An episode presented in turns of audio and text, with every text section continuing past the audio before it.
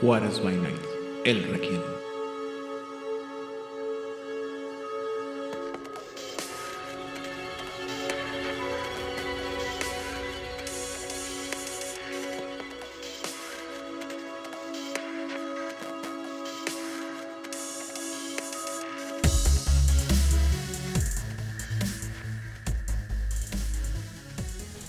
Bienvenidos a una sesión más de El Requiem, aquí en Juárez by Night, donde siempre es de noche. Yo soy su anfitrión, Aidan Rodríguez, y en esta ocasión nuestro Requiem está compuesto, interpretado, arreglado y ejecutado por, primero que nada, nuestra querida Odil.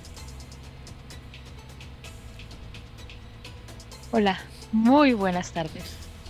Casi me hago. Esa se queda Que sin palabras. tengan bonita noche.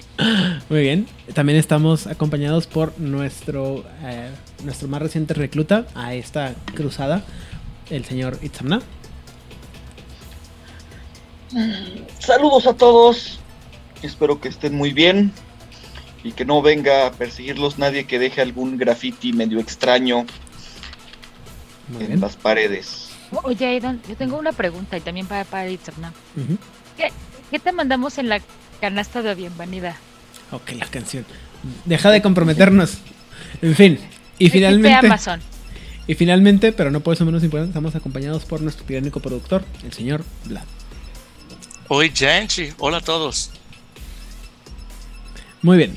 El día de hoy seguimos hablando sobre las posibles versiones que existen de 7. Y en esta ocasión vamos a hablar sobre la segunda, que, lleva el nombre de los traicionados.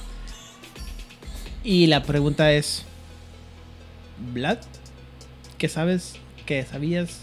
¿Qué interpretación básica tienes? Percepción básica, pero no tienes eso.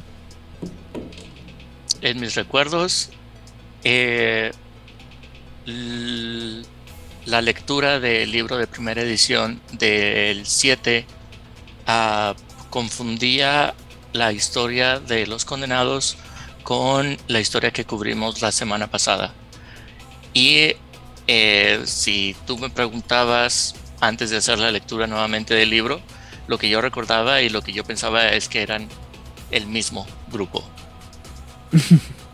En No- serio, no- yo, yo pensaba que era el mismo grupo y que era nada más una continuación larga, larga de empieza la historia en, ah, en el Medio Oriente y continúa la historia años después en Rusia. Y yo seguía pensando que era el, el mismo arco. No te culpo. Muy bien. Itzana, Lo mismo, o sea, está interesante, tiene como un buen sabor y tiene una facción que me encantan. Pero sí, básicamente es este, los príncipes de la ciudad caída, pero ahora con sabor eslavo. Ok. Odil, Para serte sincer- sincera de esto, sí no sabía absolutamente nada, nada más que, que ahora tienen un nombre. Y suena que va a haber mucho drama, entonces estoy muy interesada en escuchar esta telenovela vampírica. muy bien. Eh, por mi parte, eh, estoy igual que Vlad. En un principio, y creo que todavía, me parecía que solo era como un solo gran continuo. O sea, en, en el. En esa historia de, de los, los príncipes caídos, y luego como que, ah, alguien lo actualizó para, la, hacer, meterle tintes en rusos y matroshkas y el, el frío de, de Siberia. Pero creo que hay diferencias am, importantes. Al mismo tiempo, creo que es a la que más le he sacado jugo en términos de, de personajes y demás. Pero aparte, creo que sirve muy bien para ejemplificar cómo es que esta, esto que mencionamos, mencionamos en el primer episodio de 7, cómo puedes ir darle giros y giros y giros y giros y giros y giros y irle aumentando o quitando o poniendo y da- e ir incrementando el significado o el misterio de lo que es 7. A mí la, la parte básica de la historia no me gusta tanto. Me gusta la parte del desarrollo de lo que puede ser 7. Y, y más que nada creo que porque como se parece tanto unas a las otras. O sea, los príncipes con los traicionados. Que me confunde un poco.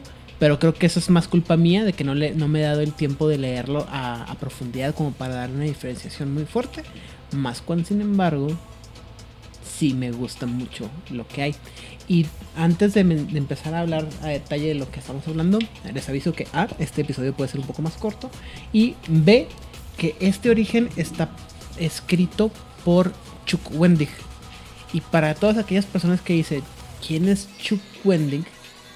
Es es un autor que ha escrito cosas muy buenas para Vampiro la Mascarada. Ahorita así de, de entrada no les tengo, bueno, para Vampiro, el, el mundo de tinieblas en general, no les tengo la lista kilométrica de todas las cosas que ha hecho. Pero Wendy ha escrito cosas buenas para el mundo de tinieblas. Y también ha escrito, y a lo mejor algunas personas lo conocen por ahí, ha escrito historias para Star Wars. De hecho, novelizó este, partes de lo que es la última este, trilogía de Star Wars.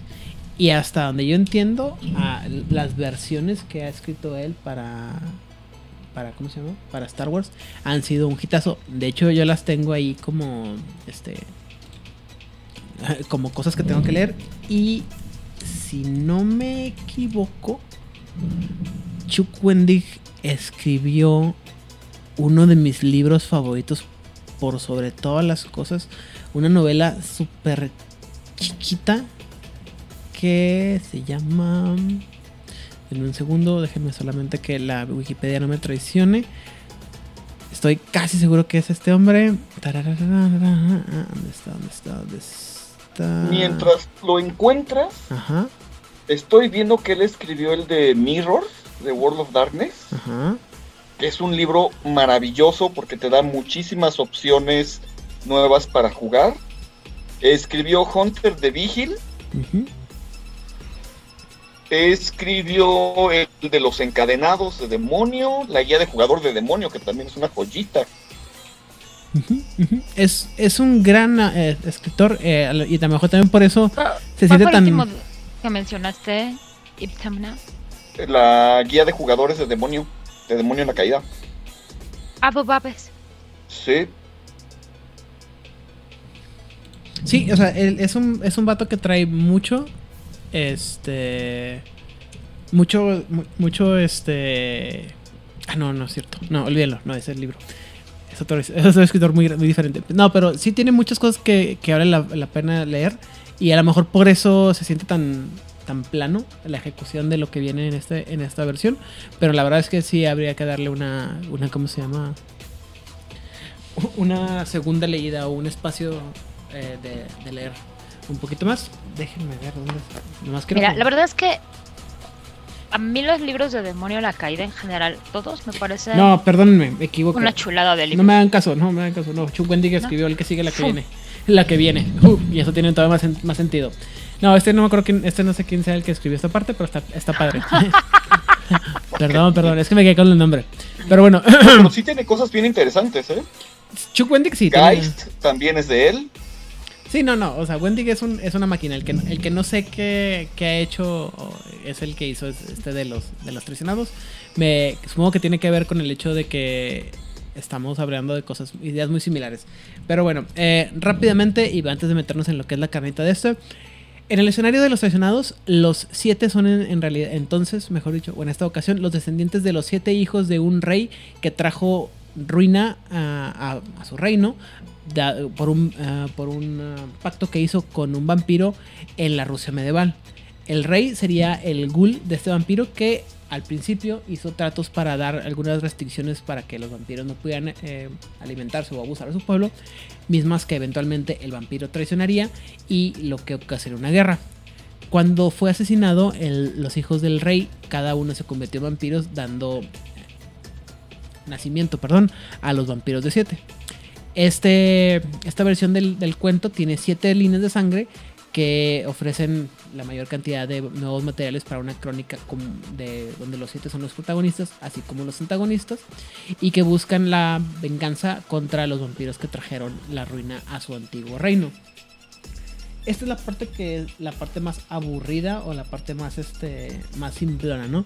Porque lo que pasa es que, como bien decía Vladimir, puedes agarrar el cómo se llama el, el origen y de la anterior y casi casi es lo mismo. De hecho, creo que la diferencia más grande es que aquí sí le puedes poner nombre al vampiro malvado que el extraño malvado que es em, Mitislav y y todo lo demás es casi casi exactamente igual, solamente con la época con de que es esto casi casi te lo dicen así como que por culpa de ellos cayó Rusia la Rusia la Rusia de los Ares, güey. Y así como que, ah, no, pues qué padre, güey.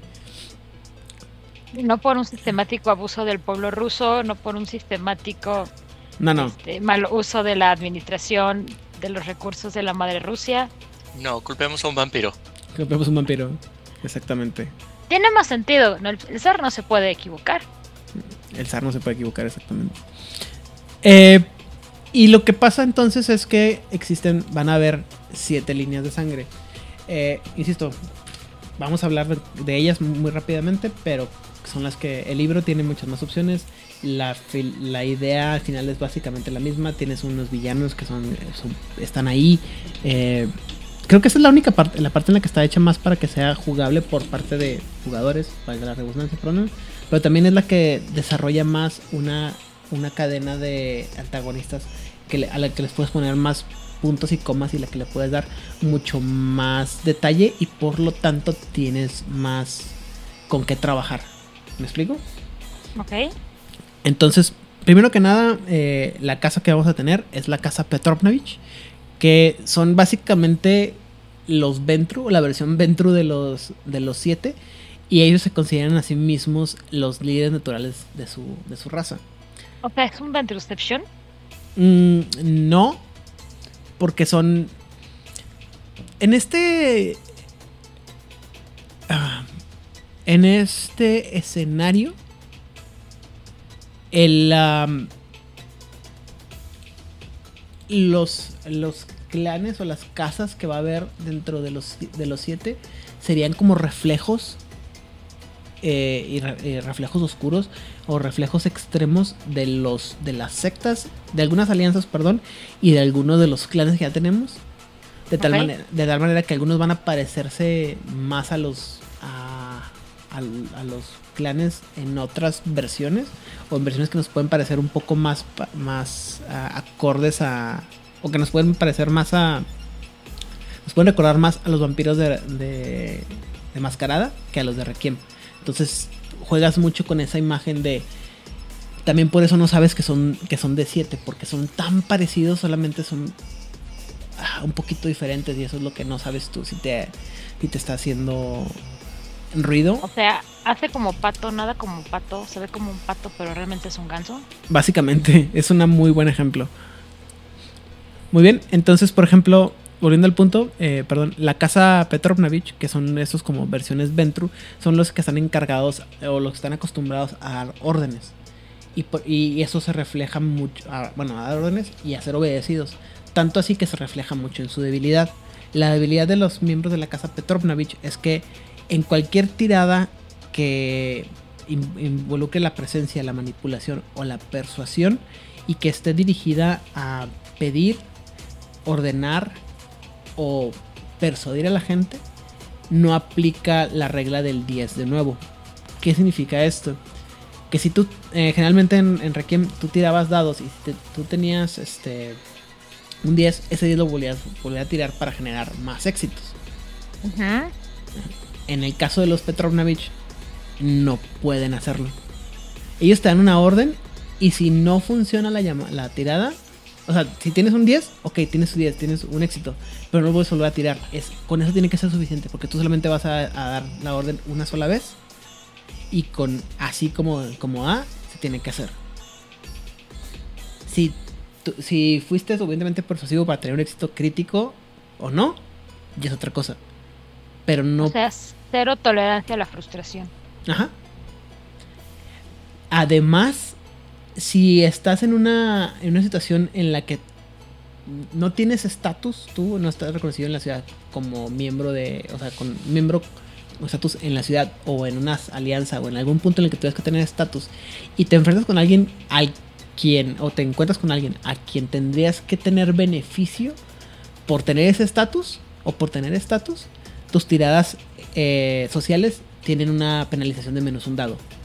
¿Cómo? O sea, si yo me enfrento a alguien con mayor estatus y yo no tengo estatus, mis tiradas son No, vamos a decir, tú no tienes, penalizador. tú no tienes estatus. Ajá. Y te encuentras con alguien al quien el tener estatus le, le- te pondría en, en- en- en buena consideración. O, o- O sea, estoy hablando con un Senescal y si yo fuera un primogénito, no, porque tendrías estatus. Ajá, o sea, no estoy Lo que entendiendo. pasa es que se refiere a un estatus no mecánico. Ajá. O sea, Ah, si tú eres parte de esta casa ajá.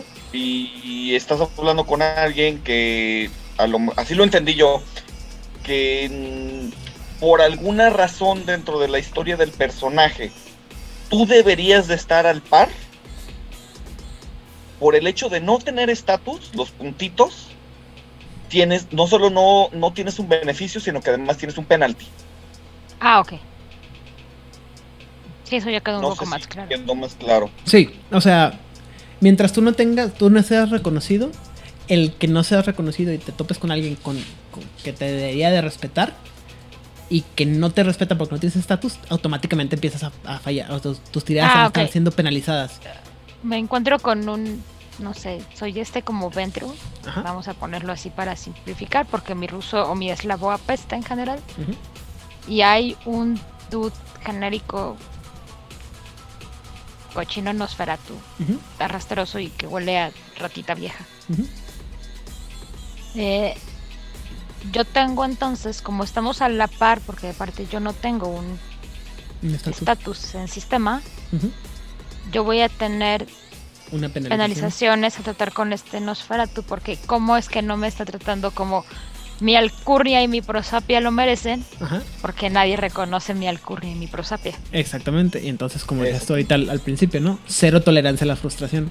Porque estás esperando ser reconocido siempre por la gente y respetado. Cualquier parecido con cómo juega toda la gente los Ventru de mascarada es pura coincidencia. Las opiniones vertidas por Aidan Rodríguez solamente son propiedad, son responsabilidad de Aidan Rodríguez, Yo la comparto. aunque en este caso lo secundo. Convénzanme de lo contrario, como diría el monito ese del meme. Bueno, yo sí tengo- tuve un jugador que jugaba muy bien los Ventru porque sí los jugaba muy sencillo. Ahí sí, el mis- Roberto, si algún día estás escuchando esto, felicidades por entender lo que debe de ser un Ventru. No, no tengo el gusto de conocer a Roberto, pero vamos a, a darle el beneficio de la duda y un aplauso. Aquí yo voy a abrir una ventana, insisto. Gente, si no tienen idea de cómo jugar su personaje, porque es perfectamente normal, váyanse, en el caso del libro verde, váyanse a los templates que vienen al final del libro, donde vienen ejemplos de personajes y ahí vienen tips de cómo jugarlos. Si no sabes qué hacer, sigue las pistas que vienen ahí. Te van a dar buenas indicaciones sin caer en un cliché barato. Y malo. Ajá. Muy bien. Yo, yo nomás quiero hacer el, el comentario. Me encanta el apodo que tienen estos que les dicen las Anastasias. Ah, claro. Haciendo alusión al personaje de este Anastasia Romanoff. Ajá. Porque se Anastasia. sienten princesas. Y así te lo dicen. ¿No? Pero Me no lo son. siento o la sea, última de los Romanov. O sea, sí son princesas. y- bueno, sí lo son, pero el resto de las casas tampoco les dan ese reconocimiento.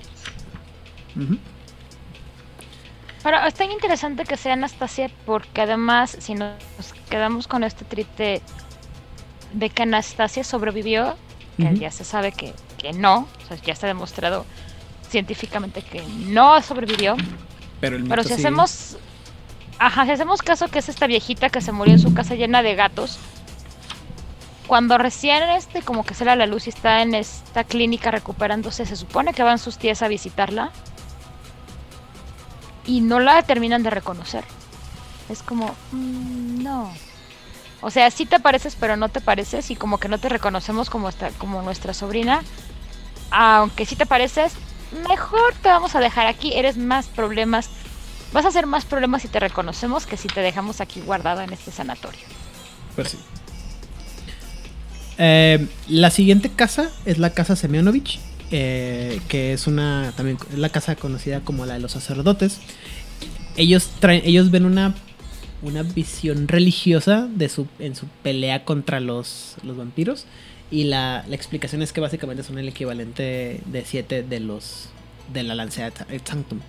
Oh, Rasputin. podría ser. Ah, Rasputin, ¿no? El Lover of the Russian Queen. Ajá, ¿no? Sí la conozco. ¿No? Me sé la versión metalera, bueno, sí, sí la conozco.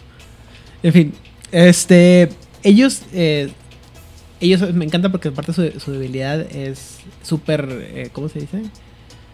Ah, cliché. Ellos no pueden, no pueden, este, pisar tierra sagrada sin gas- a menos que gasten un punto de sangre. Me encantan, los amo, ya los quiero. No pueden entrar a iglesias, eh, eh, mezquitas, nada que tenga que ver con que sea considerado tierra sagrada o tierra sacro. Pero aparte, no pueden gastar puntos de, de willpower en presencia de cualquier hombre, hombre santo. Sacerdotes, Hombre rabinos, santo. imanes, cualquiera persona que sea una autoridad religiosa, no pueden ir a gastar puntos de sangre, digo, fuerza de voluntad enfrente de ellos. Para nada. Voy a verme muy al pie de la letra. Hombre como género masculino, u hombre autoridad como... religiosa. Ok. O sea, una, por ejemplo, en el caso del, del catolicismo, una hermana, una, una monja, no podían hacerlo. Porque son, una, son autoridades religiosas, a- a- dentro de lo que cabe. Pues existen las madres provinciales que son las líderes de una congregación religiosa por territorio. Este ofrece, eh, este detallito ofrece mucha eh, oportunidades para jugarlo en... aquí como, como está la conexión a la lanza sagrada, Ujú. ¿cómo creen ustedes que esto eh, chocaría contra la lanza sagrada? Porque los miembros de la lanza sagrada se creen autoridades divinas también los Semeonic le ¿qué, qué pasa aquí? O sea, No imagínate. los- todos en el ANSA tienen títulos religiosos, algunos, aunque son miembros de la alianza, no pueden dar misas. pero aparte, deja tú, a mí también aparte me ha tocado una cantidad indecible de, e inmemorable de, de personajes que por alguna razón terminan investigando cosas con un sacerdote y luego van y le quieren li- licuar el, el cerebro y le digo, no, pero es que, o le- les, han dicho, no, es que no, es que es difícil, o sea, willpower. Ah, no puedo usar willpower en contra de tu, de tu sacerdote o de una persona que es reconocido como una figura religiosa. Eso es importante. Pero eh, tampoco me queda claro esto, o sea, es una persona con autoridad dentro de cualquier religión o que sea miembro de alguien, porque no es lo mismo, por ejemplo, tu cura de, de iglesia a un obispo, un arzobispo, una, una madre provincial, por ejemplo, un rabino, un imán. Ok, el texto dice, eh, la única forma en la que puede gastar, bueno, está hablando poco antes de que tiene que gastar eh, fuerza de voluntad para entrar en terreno sagrado, ¿no? Y luego dice, esta es la única forma en la que un Semyonovich puede gastar fuerza de voluntad en presencia de tierra consagrada, sacerdotes, eh, como es priest, si se refiere a sacerdotes cristianos, rabís, mezquitas y similares. Yo lo interpreto como que son personas eh, de, de. ¿Cómo se llama? Que forman parte de la organización religiosa.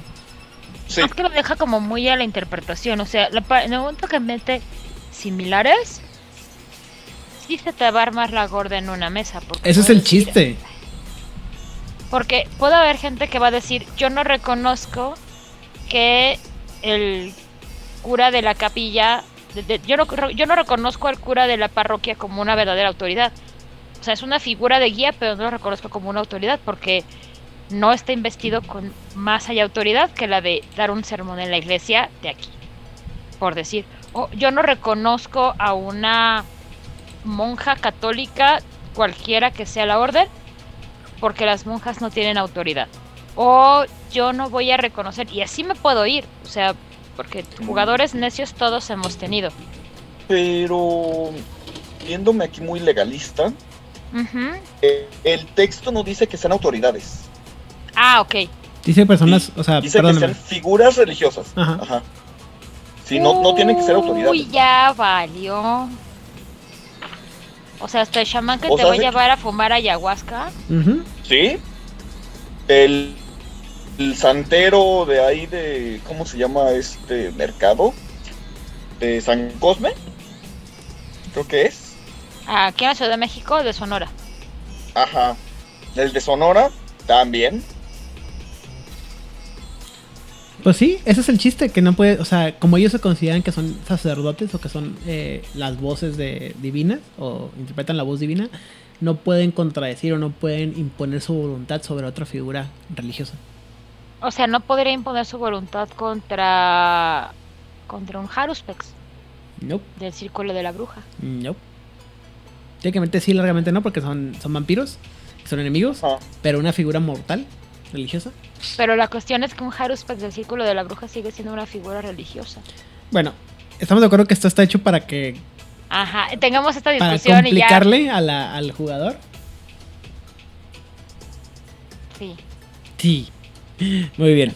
Continuemos. Y mejor saquen las chelas y pónganse a discutir eso en sus mesas, muchachos. El segundo, no, siguiente, no lo hagan, por favor. Tranqui, tranqui. O sea, así, en plan cuatitos. el siguiente, Siguiente. La siguiente casa es la casa Grigorovich, que son muy parecidos al Grigorovich. Grigorovich, que son parecidos a los Gangrel y pocas veces van a estar en un lugar, van a estar quietos eh, porque tienen una necesidad común o constante de estar cazando. La debilidad que tienen ellos, la primera, es este que no pueden tener ni refugio ni estatus de ciudad. Que es el más sencillo, el que el menos dañino. El ¿Qué? Ajá. No puedes tener refugio o estatus en la ciudad. Eso no está tan mal. Bueno, lo del refugio sí es una friega, ¿no? Bueno, pero eres un cángel, te metes abajo de una piedra. Déjame te digo lo que lo que, lo que Y pega vas a más ser fuerte. antagonista, entonces no. El, el- el que pega es el que sigue y puntos de experiencia para el que, el que reconozca después dónde lo aplicaron esto. Mm. Vas a perder un punto de, de fuerza de voluntad por cada día que duermas en el mismo lugar en el que has dormido en los últimos 101 Ravnos. días. Ay, De quinta edición. así es. Tú eres la niña que preguntaba si habían hecho la tarea, ¿no? Si van a realizar la tarea. No, no, yo nunca hablaba. Yo me quedaba en mi rincón ignorando a todo el mundo. Nada, te quedas así, pero es, así es. De aquí sacaron la, o sea, para todos aquellos que se preguntan de dónde sacaron la debilidad de los ramos de quinta edición, esta es, es la misma, así, calcada. Pero aquí está más fácil. Para los Ravnos de quinta es seguidas. O sea, tú no puedes dormir en el mismo lugar, creo que cada noche seguida. Tienes que dormir en lugares diferentes cada noche. Igual, aquí también. Pero aquí dijo 101 días. Sí, son 101 días. Por eso. No puedes, no puedes, o sea, el- el- el- ah, ya, o sea, tienen los que últimos- pasar 101 días antes de que para puedas yo repetir. poder volver. Ajá. Ya, ya, ya. Yo había Ah, entendido mierda. que. Yo había entendido que es. Tienes que cambiar de lugar cada 101 días. Yo había entendido eso. Sí, yo Ok. también. no. Cada día que repitas casa, Oye, pues es pero- un willpower.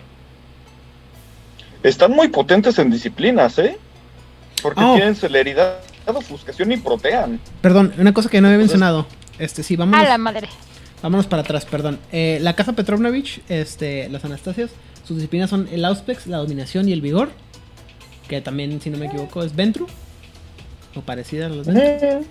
De hecho, la- los Ventru de Antitribu, ¿no? O los Ventru de Quinta. No, de. Los, son los Ventru de. No, porque tiene animalismo. Auspex Dominate y qué? Auspex, dominación y vigor. Y vigor. Parecen. Están- Pues son los mismos que. Los Semyonovich, Eh. perdón. La casa de Semyonovich de disciplinas va a tener. Auspex, Es Auspex. majestad y resiliencia. O sea, Chido. toreador cambia celeridad por resiliencia. Ujú. La casa Grigorovich como disciplinas va a tener celeridad, ofuscación y protean, como ya decía este Itzamna, que es básicamente como si sí. fueran este gangreles de ciudad. Pero están bien obscenos, o sea, son Sí, sí, cazadores está, muy sí me da miedo. óptimos. Ah, y luego me, perdón, me- la que sigue, que me la salté, es la casa Alexander. Que la casa Alexander es una también una, una línea de criaturas depredadoras muy parecidas con, eh, con- a los gangrel. La diferencia es que estos son los que admiten que son monstruos y les, no les, les importa un carajo admitir que son un- unos monstruos. Sus disciplinas son. eh, ah, está bien padre este. Es pesadilla, protean y vigor. ¿Por qué? Porque sí. Porque sí, exactamente. Pesadilla Protean, Protean. y vigor. y vigor para aguantar los trancazos. Ah, por si a, a alguien se le ocurre. Ajá, porque aparte es... Primero te voy a atemorizar, voy a hacer que ensucies tus pantalones de miedo, se te rompa la psique de miedo y si todavía puedes llegar a tocarme, te voy a hacer... Bueno, no me vas a pegar tanto porque aguanto. Y ya que estás al alcance de mis garritas, pues ya valiste. La debilidad que tienen los miembros de la casa Alexander es que pierden dos puntos de fuerza de voluntad si no hacen caso a su, a su vicio o si no lo ejercitan su vicio. Aparte, aparte, cada vez que bajan de, de- de humanidad de 5 y de 3, automáticamente van a ganar una, un trastorno. O sea, si yo bajo de 5 a 4 y de 3 a 2. Ujú. Bueno, si ya tengo humanidad de 2, ya que me importa. Pues sí, pero es que eh, no me acuerdo cómo funciona, pero matemáticamente creo que casi todos los personajes empiezan con 5, ¿no? En Requiem. No, 7. Ah, siete. Con 7, tú puedes. Hay un arreglo que no me acuerdo si era para el libro o solamente para el arte. Que puedes cambiar un punto de humanidad por cierto número de. em, de méritos. Es para la. Para- No, también el libro lo. En mesa no. No, sí. ¿Sí? Ujú. Yo me acuerdo porque, como. porque varios de mis jugadores perdieron mi humanidad por tener más puntitos. ¿Verdad, Vlad? Qué bueno que no me las sabía porque nunca, nunca, me, nunca se las de, de opción a mis jugadores. Y Brad se ríe en Ciudad Juárez, jaja. En Juarense. En Juarense. ¿Cuál es el pat- patronímico? Sí, Juarense. ¿Juarense? Ríe en Juarense. Muy bien. Eh. La que sigue es la casa Irinavichi. Que ellos Esos sí los amo. Esos son los que usan la, su poder y su poder para. su dinero, perdón, y su poder para conducir o para llevar la cruzada clandestinamente. Y básicamente, pues una combinación entre los Ventru y los Nosferatu. ¿Sí? Tienen Auspex, Majestad y Pesadilla. Gracias. ¿Qué? O por las buenas o por las malas. Y además sabe, van a saber exactamente cómo. O sea, son- esos son los toreadores de, de mascarada, ¿no? O sea, no, los Ventru de mascarada. Con presencia y dominación. También puede Ajá, no, que una no sombra. Mira, también puede ser una sombra que. Ah, mira. Esto lo vamos a hacer por tres maneras. La física te rompo el hocico, el dominate te hago shish kebab el cerebro, o la ofuscación ya te deshice la psique. Tú decides cuál de las tres maneras quieres terminar hecho pomadita. No, porque no te van a atacar físicamente. Oh, Tienen Auspex. Ok, Entonces no saben necesitan Lo acercarse. que estás pensando y lo que sienten. No necesitan acercarse. Tienen Majestad para hablarte bonito. Ok, Y si no les funciona hablarte bonito, tienen Pesadilla. Entonces te quiebran la psique. Ujú. Y La- además, su debilidad está genial. Está bien cabrón porque si tienes que estar este. eh, es muy role. Eso sí es para que la, la gente que quiera jugar esto se Ujú. ba- batalle. Dice que cada escena que estén participando tienen que ganar alguna forma, algún beneficio o alguna victoria medible o perder un punto de willpower. Ya sea para ellos o para la gente con la que se rodea, pero tiene que ser algo, algún beneficio tangible o algún tipo de información de algo que se muestre que ganaron algo por escena o pierdes un punto de willpower. O sea, cada vez que estás, que estás hablando con alguien que no sea de tu cuadrilla, tienes que estar sa- sacándole algo, ganándole algo. al menos, hace- al menos ganarle el. Ajá. Pero aparte, siga si ¿Qué? Aparte. Aparte, aparte, si hiciste una tirada de willpower y falló, ya no vas a poder gastar willpower el resto de la escena. ¿Qué pedo con estos argonistas sociales? Estos sí son para los que les gusta batallar. Los Shadow Lords los voltean a ver con admiración, así de, oh my. Ellos sí saben Sí. lo que es ser el mejor de lo mejor de lo mejor. Señor. Yo sé que estos son para Pero antagonistas, pero esta a mí sí me gustaría jugarla, ¿eh? Nomás por todos los este Las limitantes. retos sociales. Sí, claro, claro, sí. claro. Muy bien. Y finalmente tenemos la casa Marisovich, que son los anticuarios, los, eh, pero los anticuarios que buscan las cosas más oscuras y secretas. Imagínense a los, este, los, los Warren, pero ah, peor. Ellos les gusta vivir en la oscuridad y básicamente, como, perdón, vi- viven en la oscuridad como los Meckets y, ah, y buscan coleccionar información como los Nosferatu. Insisto, como los Warren, pero más de veras. Ah, son como los slugs de Changeling. más, más o menos. Eh, ellos tienen de disciplinas. Ah, son conocidos como los, los anticuarios. Y disciplinas tienen Auspex, dominación y ofuscación. Nada perverso ni nada malvado. Lo que está bien divertido es la debilidad que tienen que tener. Ah. Eh, dice que tienen que gastar un willpower por escena para evitar investigar artefactos místicos, registros históricos, antigüedades. O sea, son como Odil, pero hechos vampiros. ¿Te fijas que no me negó? Bien, lo sabía. Eh, también, además, van a tener que. Si no, Ey, si no gastan este willpower, Eidan, mande. me caga. Además, si no gastan este willpower, van a tener menos 2 a cualquier tirada no relacionada a investigar. Y lo más chingón, el mejor. Deja de estar hablando de mí, Aidan. y peor aún, y esto también, eso si te va a caer, eso- disculpa la pedrada, esta sí fue con así teledirigida. Por cada, cada punto que tengan de ocultismo, les limita su, max, su humanidad máximo.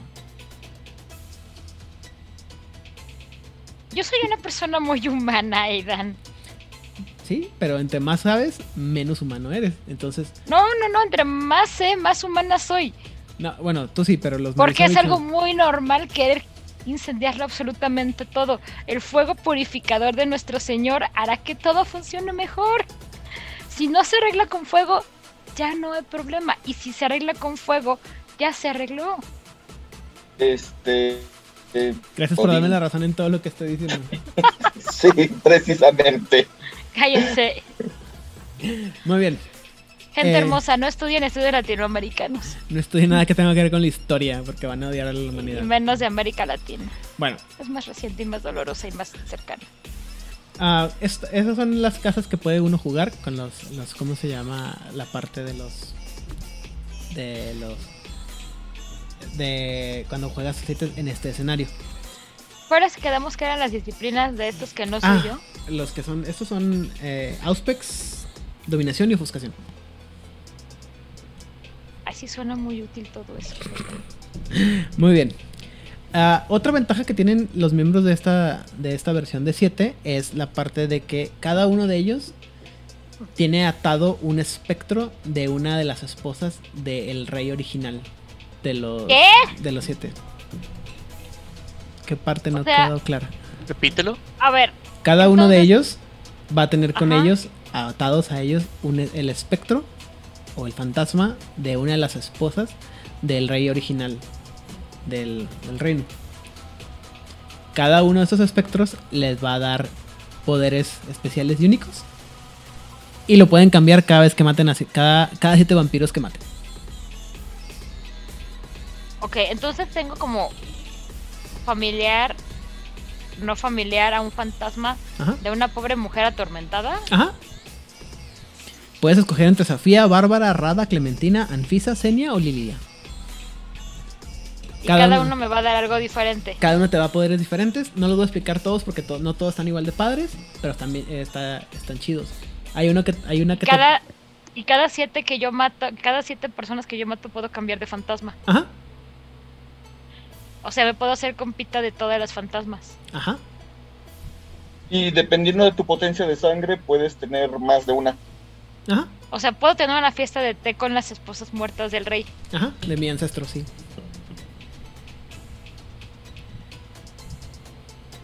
Ahora, te agregan un, un trastorno. Ay, bueno. detalles, Insarna, detalles, detalles. detalles, literal. ¿Quién se fija cuando tienes humanidad de 4? ¿Quién se fija en eso? Muy bien. Eh, ahora, A ver, de rápido, uno que te haya gustado ¿a mí? de las esposas fantasmas. Ah, este, Senia. Senia te gustó. Sí, está bien padre, güey. Te, te da poderes camaleónicos. Sí, literal. Este, ¿dónde está Senia? Aquí está. ¿Senia? ¿Senia? Ah. Eh, al gastar un punto de sangre, eh, te haces intangible y virtualmente imposible de ver o escuchar. Cualquier intento de ver o seguir a la. Al, ¿Cómo se llama? Al, Al vampiro. al 7 tiene una, una penalización en las tiradas de menos 5 mientras el, la- la victi- el- el usuario no se mueva. Y puedes, este, y cualquier objeto que tenga tamaño 1 o menor, le, le- lo atraviesan mientras no te muevas. Te da melancolía, pero... Eh. Bueno, es normal. O sea, no. No, espérate, melancolía. o sea, gracias, ya se llama, se llama No, no, no, no, no. El problema es que la melancolía. em, dentro de Requiem hay dos tipos de trastorno: el básico, digámoslo así, y el avanzado. Melancolía es la versión avanzada de depresión. Ay, yo sé. Tú sí, pero no sé si toda la gente que nos escucha lo Bueno, sabe. también está el de Clementina que te deja curar las heridas de tus amigos con eh, ma- manchándolos con tu sangre. ¡Ay, qué padre! ¿Qué haces? Tú aguántate, pero es tu sangre, cállate. Déjate curar. El de Rada está bien padre. Para calcular tu destreza ya no es el menor de destreza o... Perdón, pa- para calcular tu defensa ya no es el menor de destreza o astucia, sino es el mayor. El mayor. Y obtienes más dos a la iniciativa. Y te da bulimia. Te da bulimia, pero bueno. Puedo vivir con eso. Y la eh, Clementina Bueno, te da más- ansiedad. Es más fácil vivir con bulimia que con melancolía. Ok. Sí, supongo. En términos de juego, en términos de lo que te hacen en la tablita, sí. Eh, Yo estoy hablando en sistema de juego. Muy bien. Ahora, este, una cosa que es importante aquí es que obviamente este origen se puede atar fácilmente con el eh, con el ¿cómo se llama? con el anterior, ¿correcto? Suena lo suficientemente similar. Ok. Hay una cosa que espero que se hayan dado cuenta y que estoy seguro que Itzamna se dio cuenta, pero no me quiso arruinar porque creo que sabe para dónde voy. Si, si se pusieron a suficiente atención, solamente mencioné seis casas o seis, eh, seis linajes. Te los leo otra vez. No, espérate. Petronovich, Alexander, Ajá, Semyonovich, Grigorovich, Ajá. Iranevichi y Marisovich. ajá, Falta uno. ajá. En algún punto de la historia había una, una séptima casa, la casa Dubrov. La casa Dubrov fue la única casa que se quedó en las tierras ancestrales de los de la de la de 7 hasta que fue atacada y desapareció. Y nadie sabe qué pasó con esa casa. Son las, son las segundas esposas del rey. ¿No? Bueno, son, son- porque son partes de la, de la familia original. Simplemente nadie sabe quién era original. ¿Qué pasó con ellos? De hecho, creo que eran las del hijo mayor, ¿no? Sí, porque son los, son los, son los más, este, los... Se por las eso- comió Baba Yaga. no sabemos qué pasó con ellos. Algunos incluso sospechan que pudiera estar todavía escondida, alejada de todos, llevando su, su cacería en secreto, incluso de sus propios hermanos. Bueno, creo que cualquier persona que ha vivido en una familia que es muy muégano, en algún momento descubre que tiene que irse a vivir como a otro continente Ahora, para poder ser feliz. ahora, nadie te dice, y esta es cuando empieza a hilar cosas, nadie te dice que no pueden ser los miembros del clan Aku. Bueno, una no contradice a la otra. Exactamente. Ah, en cuestión eh, de temática, ahora que ya lo revisamos ahorita más a detenimiento, eh, puedo ver cómo eh, estas casas son, tu, son tu herramienta para ofrecer una cara del 7 dependiendo al estilo de juego que, están, que estás teniendo. Si tienes un juego de mucha intriga política, secretos y ah, social, eh, que tuvieran a un enemigo como la casa Irina, Irinavici, eh, tiene, tiene muy sentido, sería una, un enemigo temático que puedes meter muy bien y si tus jugadores están disfrutando ese estilo de juego, van a también disfrutar a este estilo de, villano. O si te encuentras con personajes que eh, están jugando y están teniendo un estilo de juego más, más físico, eh, cultural y de carne contra carne, entonces la casa de Alexander que son, que son las uh, depredadores eh, que están ahí nada más para, para destrozarte, tiene sentido que, que escogieras a, a ellos. A, aquí a, a, este le estoy viendo más, más uso, ya que cada parte es más. está definida más específicamente. Y lo veo como unas como unas cartas que dices, ah, estoy jugando el, el juego luego en este estilo, vamos a, a mostrar la cara del 7 de la casa Grigor, Grigorovich. O vamos a mostrar la cara de los Marisovich. Pero además con esto, lo único que estás haciendo para los que están fuera es confundirlos más. Porque a lo mejor un personaje conoció a un 7 de una de las casas. Y otro personaje conoció, conoció a un 7 de otra de las casas. Y no van a saber que son casas diferentes.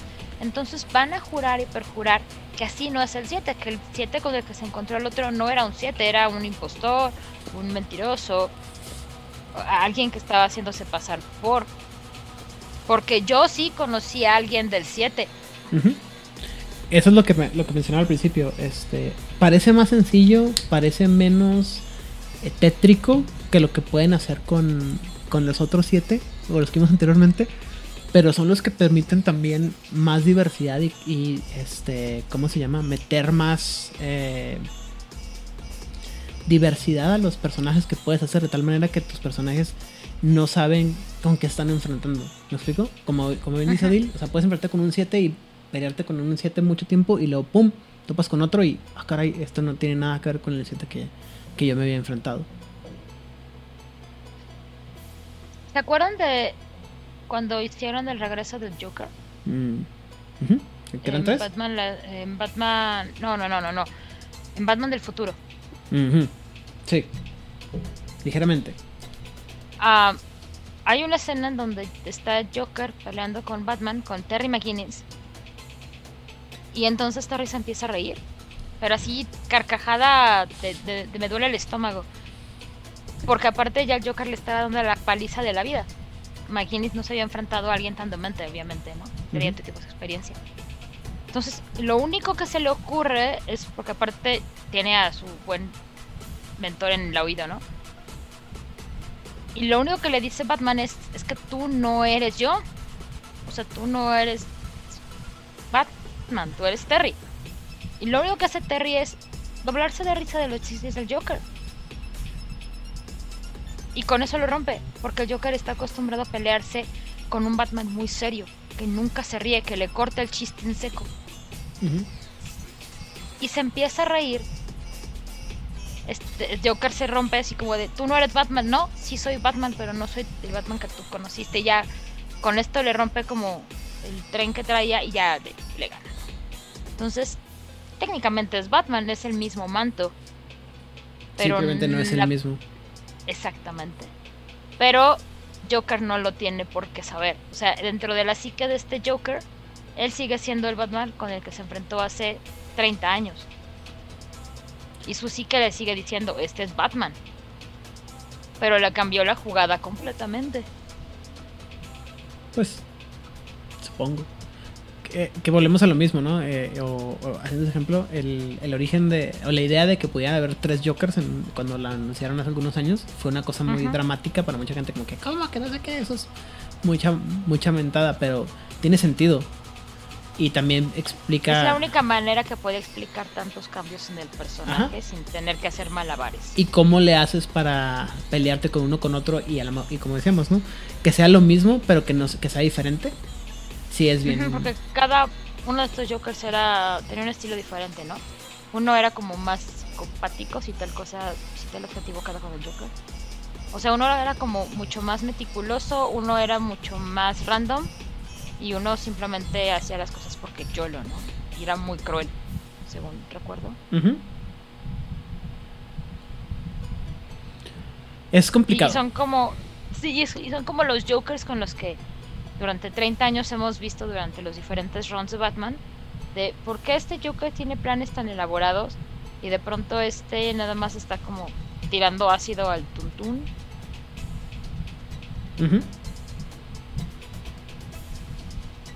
¿Cómo explicamos que es lousy writing? Porque los escritores no se ponían de acuerdo en cómo vamos a escribir al Joker. Que sean diferentes y ya no te compliques.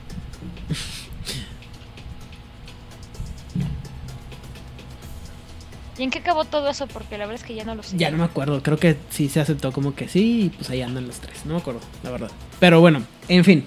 La pregunta entonces obligada es, ¿hicieron... ¿Qué opinan de estos? De esta versión de 7. Extrañamente, a pesar de que a pesar de que dijimos que se parece mucho al anterior, este me gustó porque tienen personalidades más definidas cada, cada casa ah, que eh, temáticamente los veo como una herramienta que puedo utilizar en, en, en diferentes estilos de juego.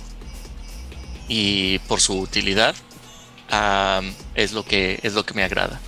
Y eso de que tienen su fantasma Pokémon cada uno de ellos también.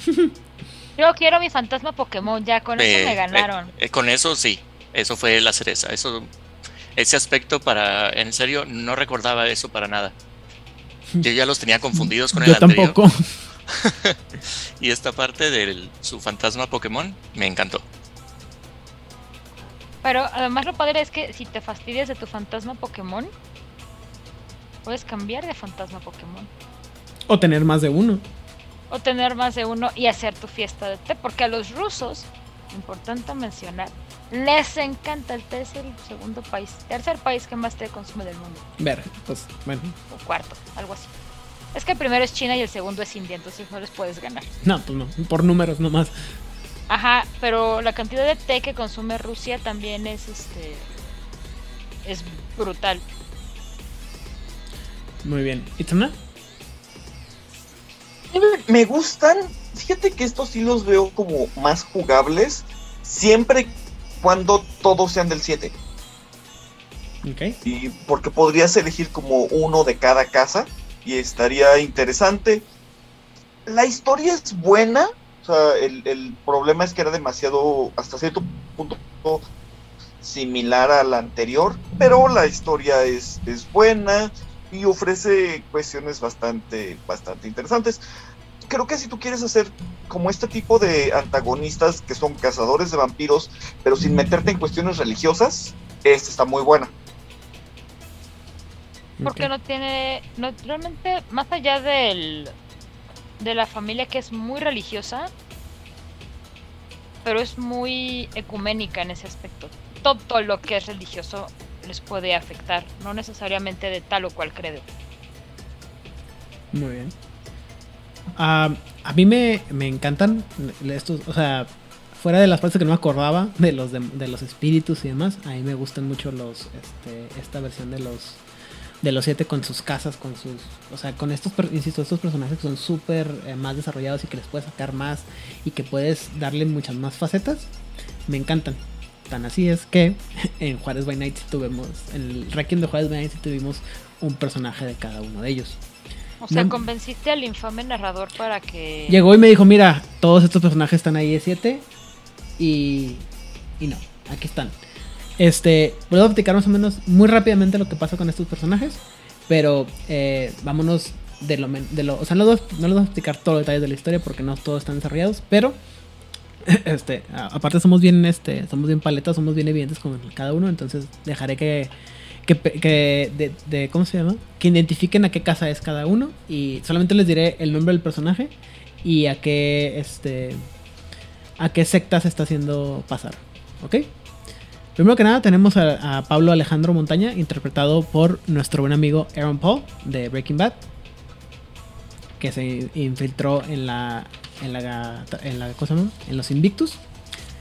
Tenemos a Emilia Guerra, interpretada por Emilia Clark, que se está eh, infiltrada dentro de los personajes de, que no tienen secta, los, eh, los salvajes. Melissa Paz, interpretada por Miley Cyrus, también eh, infiltrada como una persona sin, sin clan, digo sin secta, pero haciéndose pasar por mie- un miembro del clan Nosferata. Y es muy puntual que no es un Nosferatu, es una Nosferata. Nosferata. No para. Después les, puedo dar detalles si quieren saber más. Ah, Marisol Arcos ya había platicado de ella. Es una eh, es una un personaje que se infiltró en la Orden Dracul y que eh, busca eh, debatir mitos urbanos en lo que investiga cosas en la ciudad o rumores en la ciudad.